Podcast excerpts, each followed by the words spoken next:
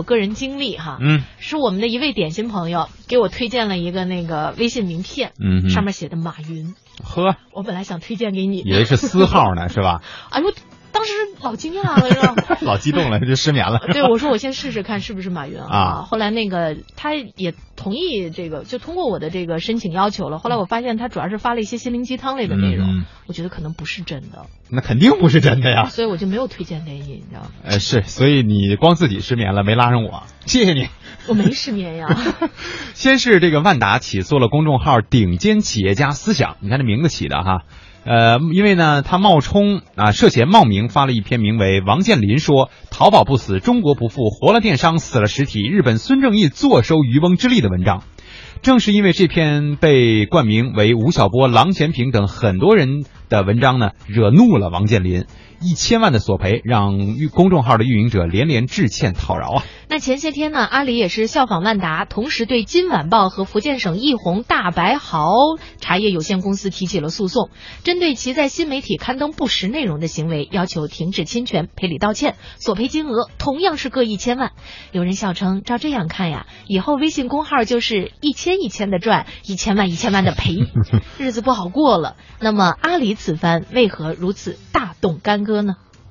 十一月中旬，今晚报社旗下微信公号“今晚报”发文：“双十一猫腻，你辛苦抢的那些大牌，竟然被这样换成假货。”列举了双十一的三个猫腻和一个隐忧。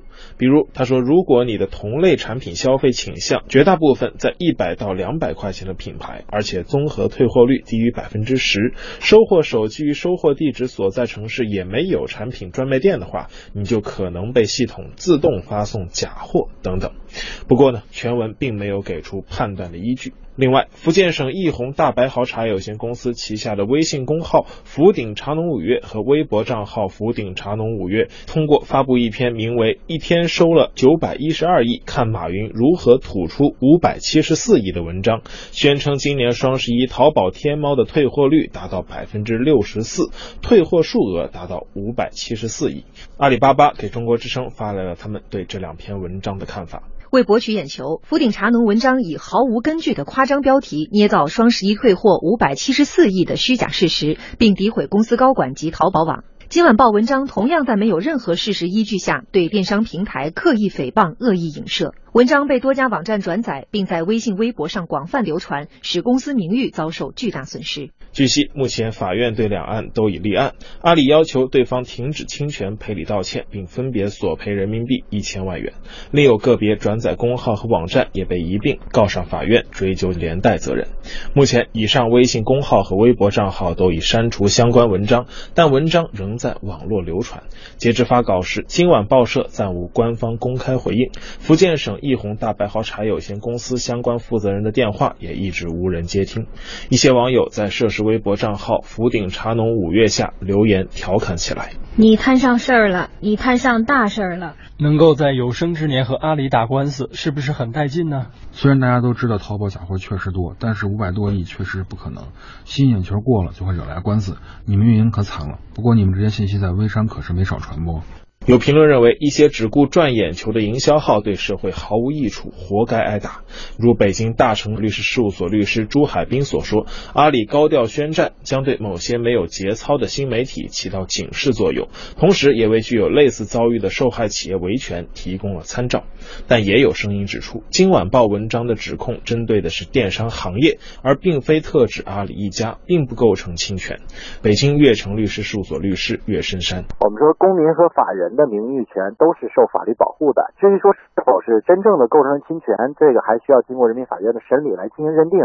但是我比如说今晚报的这篇报道吧，是已经被其他媒体报道过的，或者说他所掌握的一些事实，比如说确实一些电商平台存在着这些问题的话，那应该也是在一个监督的范畴之内。过阿里是不是应该他来做一些举证的工作？从法律上，呃，对，如果说认为别人侵犯了自己的名誉权的话，那他应该是提出自己的相关的证据。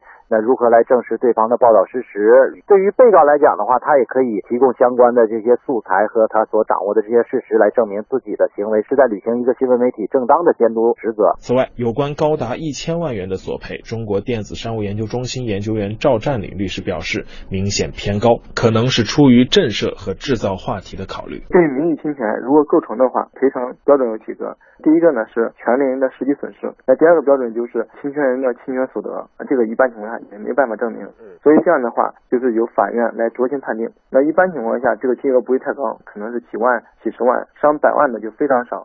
那么他索赔一千万，可能主要是震慑其他的更多的公众号在涉及到阿里的时候发的文章要慎重。另外一方面呢，是想增加新闻的价值，吸引更多人关注这个事情。